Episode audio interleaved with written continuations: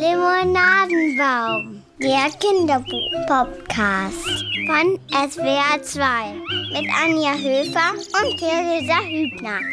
Da sind wir wieder mit der allerersten Ausgabe im neuen Jahr 2021, das hoffentlich ein schöneres, ein besseres Jahr wird als das letzte. Wir wünschen euch ein frohes Neues und wir hoffen natürlich, dass das auch wieder ein gutes Vorlesejahr wird. Vieles ging ja nicht in diesem letzten Jahr 2020, aber lesen und vorlesen, das geht immer. Oder Theresa? Ja, oh, frohes Neues auch von mir und das Wir das kann man schon noch mal sagen im neuen Jahr, Anja. Das sind Anja Höfer, Literaturkritikerin, Kinderbuch begeistert und Mutter. und ich, ähm, das gleiche in Grün. Stimmt eigentlich. Und wir haben uns zusammengetan, schon im letzten Jahr und in diesem Jahr geht es weiter und freuen uns auf viele tolle Kinderbücher, die in diesem Jahr auf den Markt kommen und die wir hier unter die Lupe nehmen. Und ich finde, dass wir ein schönes Thema ausgesucht haben für die erste Folge 2021. Thema nämlich Fabeln. Ja, wir dachten, das ist ein schönes Winterthema. Wir gehen beide so ein bisschen Richtung Norden mhm. heute, habe ich das Gefühl. Es kommen seltsame Fabelwesen in den Büchern vor. Es ist ja diese Zeit des Dämmerlichts, ein bisschen der Dunkelheit. Also, wir haben, das stelle ich gleich vor, ein wunderschön illustriertes Buch. Ab sechs ist das ungefähr.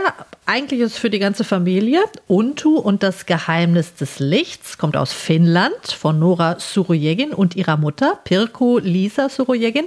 Das habe ich dabei. Und du, Theresa, hast einen Comic dabei. Hilda, eine ganze Reihe ist das. Ab sechs auch. Und Anja, ähm, boah, ich bin, ich sprenge hier so ein bisschen den Rahmen heute. Ich habe ehrlich gesagt noch ein tolles Vorlese- und Frühlesebuch dabei, ab sieben ungefähr zum Vorlesen oder neun zum selberlesen.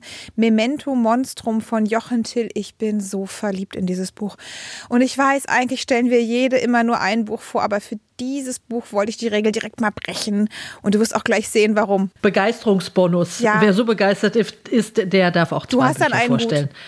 Ist genehmigt und genau, ich darf dann auch mal zwei. und nicht zu vergessen, wir haben auch noch den Musiker Sven Phantom in dieser Podcast-Ausgabe. Der stellt uns sein Lieblingsvorlesebuch vor. Genau, ein Klassiker mit einem Kasperle. Oh. Bin ich auch schon gespannt drauf. Ja, du hast ja schon gesagt, mein Comic. Mein Comic kommt zuerst, die Hilda äh, hat, wir hatten noch keinen Comic hier bei uns im Limonadenbaum, ne? Nee, erstaunlicherweise noch nicht. Nee. Hm. Ich muss aber auch sagen, dass ich so ein bisschen in meinem Leseleben, also Comics bedeuten mir eigentlich schon was, weil ich habe ganz, ganz früh, so die ersten Bücher, die ich selber gelesen habe, waren Comics, also nichts Außergewöhnliches, ne? Das waren, das waren die lustigen Taschenbücher. So. Aber ich habe das dann so ein bisschen wieder aus den Augen verloren und Comic heißt ja nicht mehr Comic, es heißt ja Graphic Novel. Bei mir ist es ganz ähnlich. Ich habe als Kind Comics total geliebt, habe auch die lustigen Taschenbücher Donald Duck von vorne bis hinten gelesen. Das Mad-Heft hatte ich im Abo. Das war so ein äh, Satire-Heft. Wie heißt das? Mad, M-A-D, das Mad-Heft. Ah ja. Waren da immer so kleine Spielzeuge dabei und so Experimentiersachen? Äh, nein, das war das Yps-Heft. Ach so. Wir sind echt zwei unterschiedliche Generationen. Aber das Mad-Heft, da war der große Chefredakteur Herbert Feuerstein, der dir als Kölnerin doch was sagen dürfte, der leider im letzten Jahr gestorben ist. Und das war ein ja, ganz klar. wahnsinnig lustiges Heft. Das habe ich sehr geliebt. Das hatte auch großartige Comics. Genau, also sowas habe ich gelesen. Asterix natürlich. Und genau wie bei dir ist mir heute so ein bisschen abhanden gekommen. Und ich bereue das immer ein bisschen, weil man ja immer über diese großartigen Graphic Novels liest, um die man sich ja eigentlich auch mal kümmern sollte. Genau, und das tun wir sozusagen. Ich bin quasi, also ich weiß gar nicht, ich bin so durch Zufall auf diesen Kindercomic gestoßen. Ich halte ihn dir mal in die Kamera. Das ist die Hilda-Reihe. Und das ist hier sozusagen der letzte oder der aktuellste Band, Hilda und der Bergkönig. Das ist ein Comic, der erscheint im wirklich wunderbaren Reprodukt-Verlag. Muss ich mal ganz kurz sagen, dass dieser Verlag wirklich tolle Sachen macht. Da kann man wirklich mal auf der Homepage stöbern, wenn man ein bisschen was für Comics übrig hat. Geschrieben ist das von Luke Person. Ich hoffe, ich spreche es Person also ein britischer Comic-Künstler, sehr erfolgreich. So viel habe ich jetzt schon über ihn gelesen. Und Das ist bei uns erschienen in einem schönen großen Format, so ein bisschen über A4. Hier vorne siehst du die Hilda, um die es geht. Hier siehst du, das ist der Bergkönig. Das ist so ein, so ein konturloser Steinmensch, riesengroß. Das ist Hildas Mutter, die versucht, Hilda zu retten. Und ähm, alles ja auch so ein so ein bisschen düster ist es auch schon, ja, ne, finde ich. Ein bisschen äh, scary aus. bisschen, so ein bisschen scary. Das spielt alles, da komme ich jetzt gleich zum Inhalt, spielt alles in dieser nordischen Bergregion. So ein bisschen hat sowas von so Schweden, Norwegen irgendwie zusammengewürfelt. Und ich sag dir, du wirst Hilda wirst du super finden. Ähm, die ist so um die zehn Jahre alt, steht im Mittelpunkt. Und äh, Hilda ist so ein Naturgirl.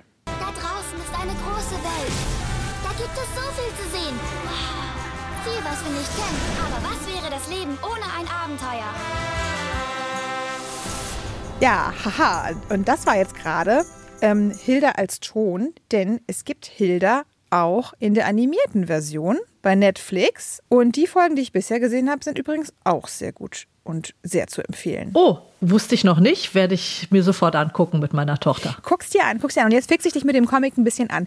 Also, Hilda streift äh, durch die Wälder, in denen so fantastische Wesen leben, eben Trolle, klar, Elfen, es gibt auch Riesen und erlebt dann in jedem Band ein Abenteuer. In dem Band, den ich hier mitgebracht habe, den ich gerade so toll finde, Hilda und der Bergkönig, da beginnt die Geschichte damit, dass Hilda von ihrer Mutter morgens geweckt wird und statt Hilda steckt ein Trollkind in Hildas Körper. Hilda What? steckt aber im Körper eines Trolls. Ach, liebe Güte. Ja, ähm, man muss dazu wissen, dass das eine Fortsetzung ist, aber man also weil in dem Band davor hat man so Hinweise bekommen, was da passiert ist. Man kann die aber alle super unabhängig voneinander lesen. Jetzt gucke ich mal kurz, ob ich die Szene finde, in der. Ah ja, guck mal hier, ne? Hier siehst du. Das ist jetzt also hier so eine kleine Trollbaby-Figur. Die rennt hier durch dieses Comicbild und Hildas Mutter checkt auch so langsam, was, was jetzt hier abgeht. Ähm, das Trollbaby macht hier überall totales Chaos und Hildas Mutter dämmert es so langsam, was da passiert ist und dass eben sozusagen ihre Hilda nicht da ist. Es ist natürlich jetzt so ein bisschen schwierig, finde ich. Ähm, aus dem Comic kann man nicht einfach so vorlesen. Ich habe mir auch schon überlegt, Uff, wie ich das mache. Zack, boing, dong. Ich versuche es mal, ich versuche es mal zu beschreiben. Also erstmal ist es so, dass bei diesem Buch man das sehr gut lesen und vorlesen kann, weil das ja so großformatig ist. Ich glaube, wenn das viel kleiner wäre, könntest du, das ist ab sechs tatsächlich, wenn das so kleinformatig wäre man das so schlecht erkennen würde, tut man aber nicht.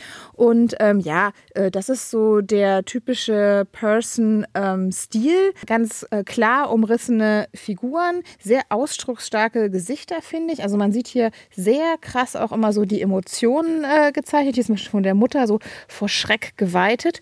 Und jetzt hat Hilda natürlich ein Problem. Sie will irgendwie wieder aus dieser Situation rauskommen und nach Hause.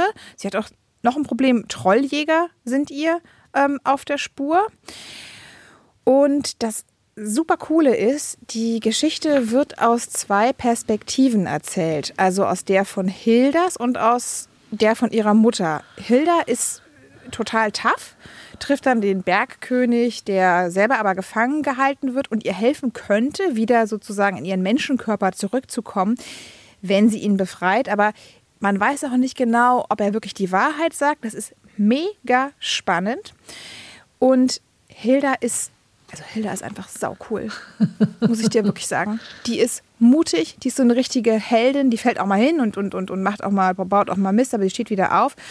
Und ähm, was ich an der Geschichte so mag, ist zum einen diese großartige Fantasiewelt eben von Luke Person. Es gibt da Geister, Riesen, wie gesagt, alles ein bisschen skandinavisch, mystisch und eben diese super lebendigen Zeichnungen. Komm, jetzt muss ich doch noch einmal hier mit dir in die Geschichte reingehen. Moment, wo Hilda den Trollkönig trifft. Ah, hier, guck mal, siehst du. Eine oh. riesen, ein, siehst du hier? Ja. Ein riesengroßes Bild vom Trollkönig. Der sieht ja auch aus wie so ein konturloser, riesiger Stein. Ah, wenn ich das kurz dazwischen schieben darf, ich kenne ja Norweger ja. ganz gut, ne? Mein Freund ist ja Norweger.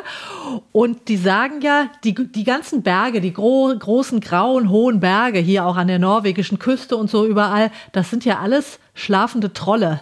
Nein, das ist bei Hilda auch so. Ja, die Trolle werden zu Stein, wenn sie ans Sonnenlicht kommen. Das ist die große Sage. Und eigentlich sind alle Berge versteinerte Trolle. Dann muss, also das genau. ist ja super, dann ist Hilda in Norwegen. ja, vielleicht ist es in Schweden auch so. Aber genau, fiel mir jetzt gerade ein, weil das ja dieser Steintroll ist im Grunde, dieser Riese. Und das sind ja alles Riesen. Guck mal hier. Ja. Pass mal auf, das, was du sagst, das ist ja total, das finde ich ja total spannend, weil hier siehst du eine Szene, in der Hilda da rumwandert und dann siehst du hier diesen Berg und überall an diesem Berg sind so kleine vermeintliche Steine und die haben aber alle Gesichter und Hilda mhm. sagt, ich glaube, mir war nie bewusst, wie viele von euch es hier gibt. Also, die Steine sind lebendig. Alles Trolle. Mhm. ja, ähm, ich habe das natürlich jetzt mit meinem Kind noch nicht lesen können. Da ist mit zwei, ist er da eindeutig, eindeutig viel zu klein. Der Band wird ab sechs empfohlen Ich habe das getestet. Man kann das gut mit älteren Kindern, kann man denen gut die Bilder zeigen und ihnen so die Blasen vorlesen. Und zum selber lesen würde ich sagen, hm, also ich glaube schon so acht dass die, dass die Kinder das dann äh, wirklich selber lesen. Mhm. Es ist zwar dann mhm. immer nicht so viel Text, aber dass du dann die ganzen Details und so auch erfasst, da ist dann, glaube ich, ähm, acht ein ganz gutes Alter. Also, ich glaube, geübte Erstleser können das Buch äh, selbst lesen so ab acht und ansonsten zum Zusammenlesen so ab sechs.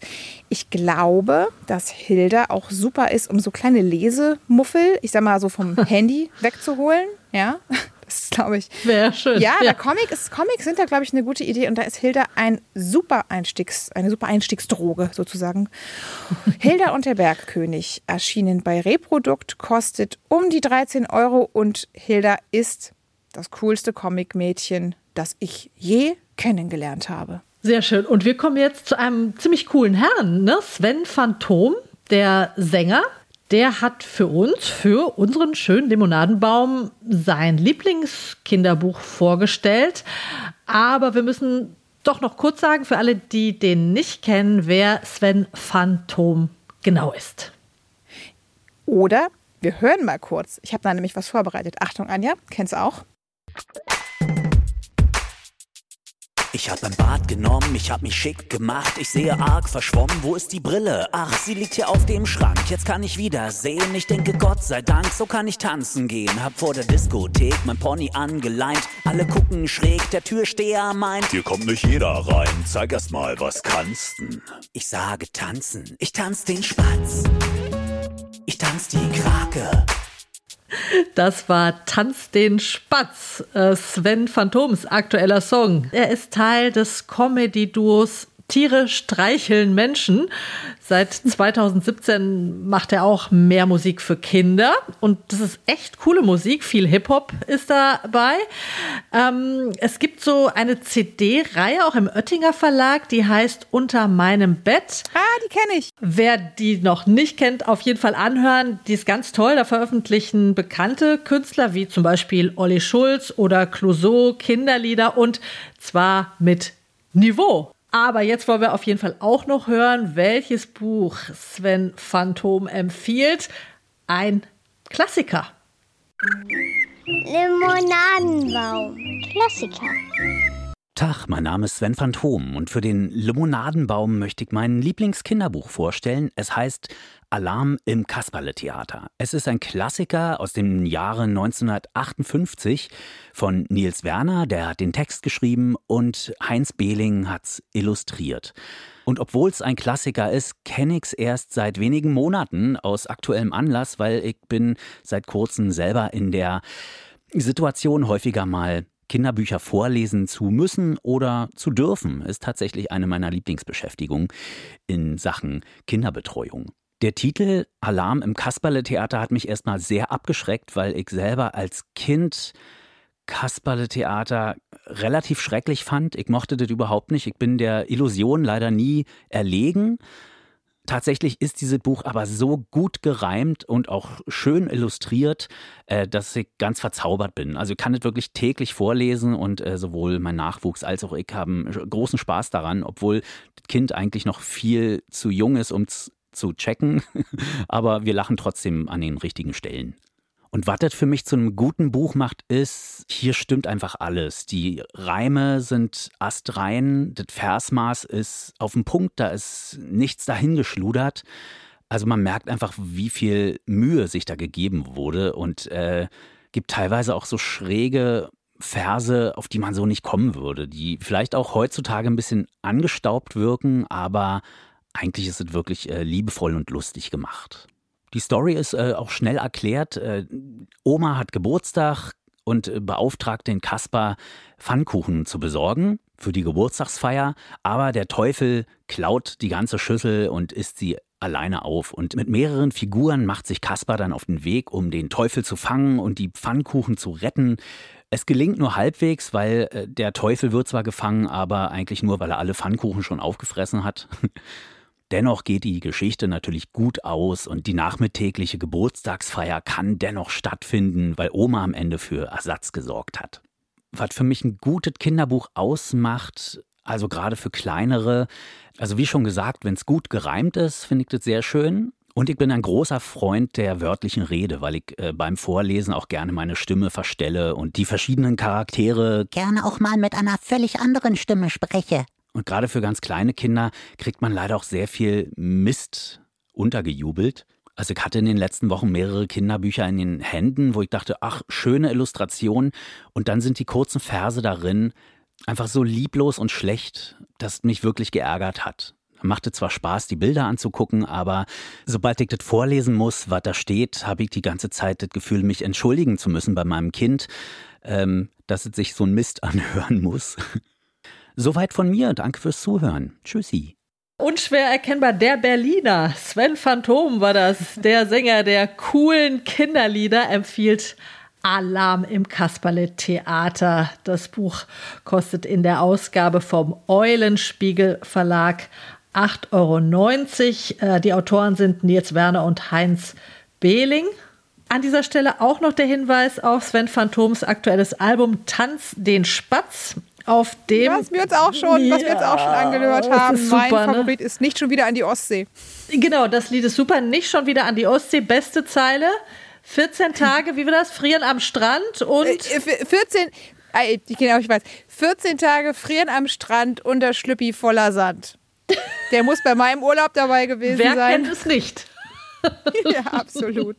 Auf jeden Fall. Also, Sven Phantoms Buchtipp und direkt noch ein Musiktipp mit dabei. Aber, Anja, habe ja eingangs gesagt, ich habe heute ausnahmsweise noch ein zweites Buch im Gepäck. Und zwar einfach, da hat sozusagen die Liebe gesiegt. Ich bin wirklich total verknallt. Ich weiß, es sprengt ein bisschen unseren Altersrahmen. Memento, Monstrum, Moment, wo ist es? Moment, Memento, Moment, Memento, Monstrum von Jochen Till. Ist es nicht schön?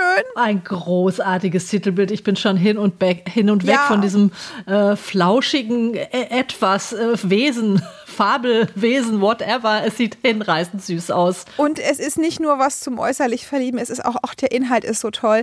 Und deswegen habe ich es mitgebracht. Eigentlich ist das sozusagen zum Selbstlesen erst so ab neun, aber zum Vorlesen geht das prima mit sechs oder sieben, wirklich. Mein Sohn ist, ähm, wie auch schon für Hilda, noch zu klein dafür, aber ich habe es an älteren Kindern getestet und ach, okay, also ich erzähle es dir. Dieses wunderbare Cover dieses flauschige Etwas, was du sagst, ja. Wunder, wunderschön. Da ist ganz viel Grün auf dem Cover und mit ganz viel so goldenen Ornamenten. Super wertig. Sieht auch so ein bisschen äh, fabelwesenmäßig auch schon alles aus. Und in der Mitte, wie du sagst, das flauschige, haarige Ding mit den großen Ohren. Und, meine Liebe, schau mal hier in der Mitte. Was kommt da? Wo siehst du es denn? Da, aus seinem Maul. Was War, kommt da raus? So kleine Vampirzähnchen. Könnte es eine Fledermaus sein? Ja, das ist eine Fledermaus. Also beziehungsweise ist das tatsächlich äh, Dracula himself. Oh, äh, ich kannte ihn anders aus den einschlägigen Hollywood-Filmen, aber dieser ist ja sehr süß, ein flauschiger. ja. Ja. Du kennst ihn auch weniger niedlich, ne? Weil hier sind auch alle, alle Monster, die in diesem Buch sind. Und deswegen ist es auch schon so schön für jüngere Kinder. Alle Monster sind wahnsinnig niedlich. Also, nicht klassisch die Menschengestalt, sondern als Fledermaus. Super putzig. Und ich erzähle gleich mehr über Dracula, aber um den Dracula herum siehst du auch schon auf dem Cover noch mehr so Fabelwesen. Ne? Also oben links ein großes, haariges mit weißem Fell, siehst du das? Ja, sehe ich. Sehr Dann so eine Spinne. Ja. Und rechts sowas wie ein Hund, das ist der Werwolf. Und all diese Wesen spielen in diesem Buch Oh. eine Rolle. Aber im Mittelpunkt eben Dracula. Aber unser Dracula ist in die Jahre gekommen. Er geht auf die 600 zu. Oh, so sieht er gar nicht aus. Genau. Und der ist jetzt so ein ganz gemütlicher, netter Opa. In dem Buch erzählt er in der Ich-Form aus seinem Leben. Er erzählt das seinen drei Enkeln. Die kleinste Globine, die mittlere Vira und der älteste heißt Resus. Der hängt die ganze Zeit am Handy und spielt so Werwolf-Killerspiele.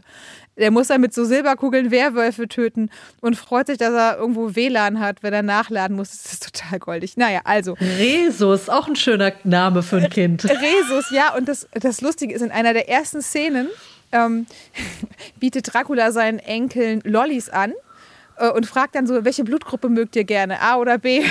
Und dann ist so, so, A, also B ist mir zu süß. Also, ach, es ist herrlich. So, Dracula, Opa Vlad, muss auf seine Enkel aufpassen, weil seine Frau Selena zu einem Wellness-Wochenende in Paris fährt. So, jetzt muss er also die Enkel hüten. Und jetzt lese ich mal vor. Ich war noch nie, auch nur mit einem einzigen Kind allein. Ich habe nicht die geringste Ahnung von Kindern. Ich weiß nicht, wie man die füttert oder womit oder wann sie wie lange Zähne putzen müssen. Alles, was ich weiß, ist, dass sie tagsüber auf keinen Fall nach draußen dürfen. Aber was passiert, wenn ich eins aus den Augen verliere? Was, wenn sie aus reiner Abenteuerlust irgendeine Tür nach draußen öffnen? Dann kann ihre Mutter nur noch ein Häufchen Asche in die Arme schließen, wenn sie zurückkommt. Davor habe ich tatsächlich Angst. Und seine Frau antwortet: Ach, Mäuseschwänzchen, das hatten wir doch alles schon. Selina nimmt ihren Koffer.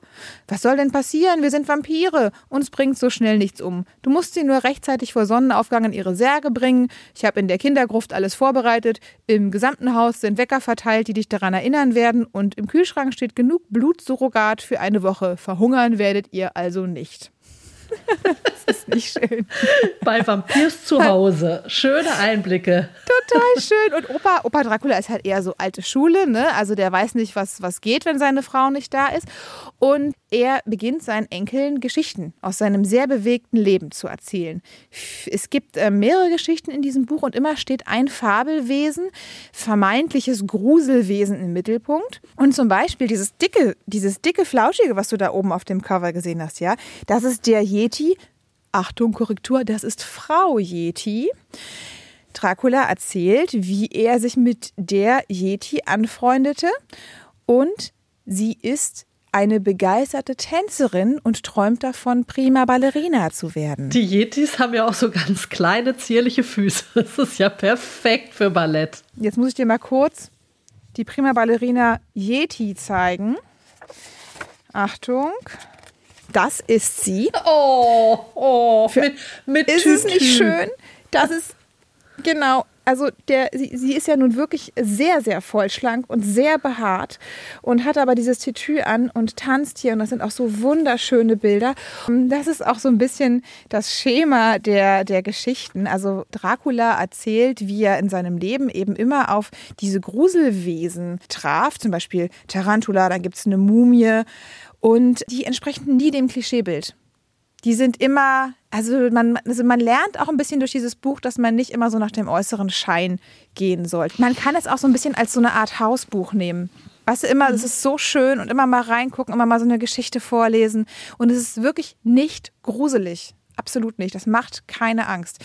Ein wirklich großartiges Buch. Ich glaube, unter sechs funktioniert es wahrscheinlich noch nicht oder sagen wir mal unter fünf, wobei der Schreibstil ist wirklich einfach und verständlich, aber überhaupt nicht so dümmlich, wenn ich sage einfach. Manchmal ist es ja dann so dämlich, ne? Überhaupt nicht. Ich würde sagen, Memento Monstrum, das Buch ist zum Vorlesen super, idealerweise so ab sechs. Tolles Buch für Kinder, die auf spannende Geschichten stehen. Jede Zeile wohl durchdacht, unterhaltsam und mitreißend. Die Bilder sind der Knaller liebevoll detailliert. Zum selberlesen empfiehlt der Verlag es ab neun und ich glaube, drunter wird das auch nichts. Koppenrad Verlag, Jochen Till ist der Autor und die zauberhaften Illustrationen kommen von Wiebke Rauers. Das Buch ist jetzt nicht, ähm, ist jetzt kein Schnäppchen, kostet 18 Euro, aber es ist jeden Cent wert. Memento Monstrum, I love it. Vielen Dank. Ja, dann komme ich jetzt noch mit meinem Fabelwesenbuch. Also, ich habe zu dem Thema was aus dem Norden mitgebracht. Das schließt ein bisschen an an den Hilda-Comic, den du vorgestellt hast. Das Buch heißt Untu und das Geheimnis des Lichts. Oh, ist das ist aber auch wieder so schön. Sehr ja. schön mit ganz weichem, schönen Pinselstrich gemalt. Das ist von Nora Surojegin und Pirko Lisa Surojegin, erschienen im Verlag Urachhaus. Nora Surjegin ist eine finnische Grafikdesignerin und die hat das Buch mit ihrer Mutter gemacht. Die ist nämlich auch eine sehr bekannte Illustratorin in Finnland, habe ich gelesen. Mhm. Der Held der Geschichte ist ein kleiner Winzling. Ein Zwerg. Ja, ein der Untu. ist ganz klein. Ein Untu. Er heißt Untu. Und das finde ich schön. So ziemlich alle Wesen, die ihm im Laufe dieser Geschichte begegnen, sind größer oder deutlich größer als er. Und da dachte ich, das ist ja für Kinder schon mal eine sehr schöne, sympathische und Identifikationsfigur, weil für Kinder sind ja auch alle immer viel größer. Ist ja auch irgendwie nervig auf die Dauer. Ja. Erstmal eine sympathisch, obwohl er eigentlich alt ist. Er hat schon einen weißen Bart. Also es ist ein. Ist er ein Mensch? Nein, es ist ein. Er heißt Untu und ist einfach ein Winzling oder ein Zwerg, würde ich sagen. Ach, ach so, Aber okay. eben kein Kind, sondern ein älterer Herr. Aber eben sehr klein. Ein Erwachsener in so einem kleinen Körper. Genau, genau. Und Untu lebt an der Küste und eines Tages findet er eine alte Postkarte und da ist vom ganz besonderes strahlenden Licht im Winter die Rede und auch von Weihnachten. Er kennt beides nicht und das wird jetzt seine Mission. Er macht sich auf den Weg nach Norden, um das Licht zu finden, das die dunkle Winternacht erhält. Also es klingt für ihn ganz reizvoll. Es muss da so ein, ein bestimmtes Licht geben, das alles wärmt und schöner macht in der Dunkelheit. Und jetzt erzählt das ganze Buch eigentlich von dieser Reise, die Unto unternimmt, äh, zu den Polarsternen und zum Nordlicht, das berühmte Nordlicht, das in den schillerndsten Farben leuchtet. Und im Zentrum stehen diese Begegnungen, die Unto auf seiner Reise hat. Da tauchen ganz normale Tiere auf, wie ein Dachs oder ein sehr freundlicher Braunbär. Aber es gibt eben auch sehr viele ganz sonderbare Fabelwesen, Waldgeister, Naturwesen. Die haben lustige Namen. Die heißen Dämmerlinge oder Schneelonti oder besonders süß die Waldmuppel. Waldmuppel. Das sind so oh. ganz wuselige kleine Kerlchen, die erinnern so ein bisschen an Erdmännchen, haben so einen Pelz. Ähm oder an, oder an, an, ja, da gehen bei mir direkt die Lichter an. Wieso denn Blues? Wieso denn Blues? Was ist weißt das? Nee, ich kenne das nicht. Na klar kennst du das. Das ist Ronja Räubertochter, die Ach kleinen. Aus dem Film. Ah, ja, genau. Die könnten auch in dem Buch auftauchen. Würde mich nicht wundern. Oh, da bin ich schon angefixt, finde ich super. Also so eine ganz lebendige Umwelt hat er ja, da, ja? Das ist, die ganze Natur ist beseelt und kommuniziert miteinander, ist irgendwie vernetzt, symbiotisch verbunden. Jeder braucht jeden irgendwie. Waldgeister, Bäume, alles ist belebt in dieser Geschichte. Das ist sehr schön, sehr reizvoll. Ähm, Meistens, eigentlich sind alle sehr freundlich und hilfsbereit. Äh, sie, sie geben äh, Unto zu essen auf der Reise, sie weisen ihm den Weg. Nur einmal gerät er wirklich in Gefahr. Da gibt es doch einen Bösen, der heißt, das ist der Riesenlurm und der verfolgt ihn. Lurm. Riesenlurm. Ja, das ist ein ganz komisches Wesen, der, der, der zuckt immer so um ihn rum. Aber Utu wird dann von einem Rudel Wölfe gerettet. Ja, ein großes Thema ist Wärme und Gastfreundschaft in diesem Buch. Also das Helfen, Zusammenhalten in einer Umgebung, wo die Natur auch sehr rau sein kann. Aber es gibt eben auch diese freundlichen Naturwesen überall.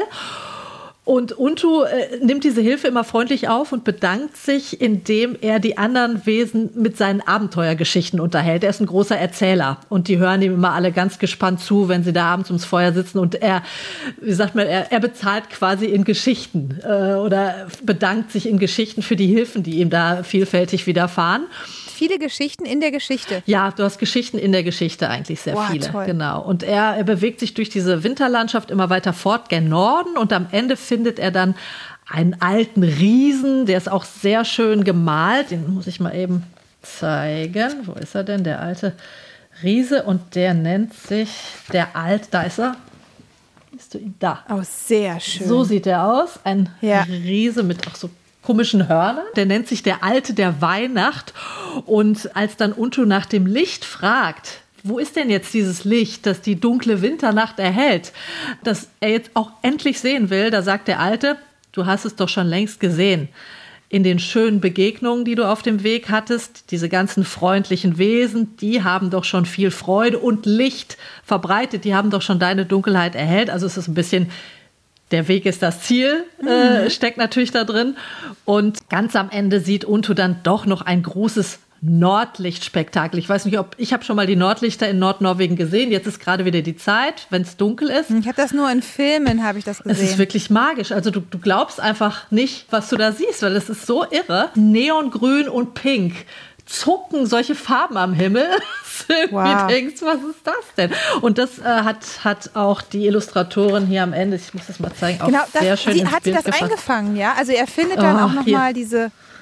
Oh, Da sind- da wow, sind das diese ist ja Farben. wunderschön. Und das also das müssen wir auch auf jeden Fall, da müssen wir ein Foto von machen und das ins Netz stellen. Oh ja, das, da- die Bilder müssen wirklich ins Netz. Also ganz tolle nordische Fabelgeschichte, ähm, die auf jeden Fall die, die Schönheit und die Nähe zur Natur feiert. Die Naturbeschreibung habe ich gedacht, aha, für Kinder manchmal ein bisschen lang. Äh, also für meine Tochter ist es noch nichts, die ist vier, ähm, ab sieben aufwärts, würde ich mal sagen. Ich habe die sehr gerne gelesen und ich glaube, für ältere Kinder ist es auch was. Was aber eben noch wirklich ganz toll ist, das sind die Illustrationen von der Mutter der Autorin, Pirkolisa Sojegin. Die malt diese Naturwelten, diese Wälder und Schneelandschaft mit so einem ganz weichen Strich. Die Tiere und die Fabelwesen, die haben alle einen wahnsinnig schönen Ausdruck in ihren Gesichtern.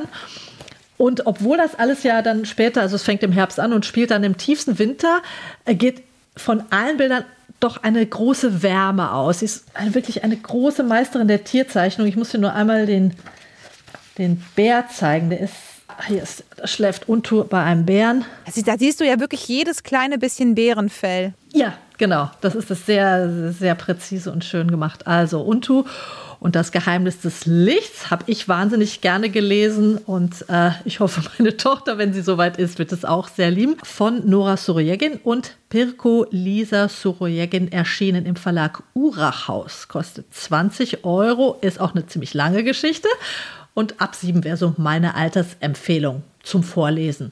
Das war schon wieder unsere erste Sendung 2021. Es war fabelhaft. Haha, ganz schön viele Fabelwesen hatten wir, ne? Also hat gewimmelt. Wir hatten ja zum Beispiel den Untu und wie heißen diese kleinen Dinger, die er da trifft? Waldmuppel. Die Waldmuppel. Und wir hatten meinen Comic mit Hilda und den Trollen und Riesen. Sind, also wir waren ganz schön nordisch auch unterwegs, ne? Ja, passt doch ganz gut zum kühlen Winter.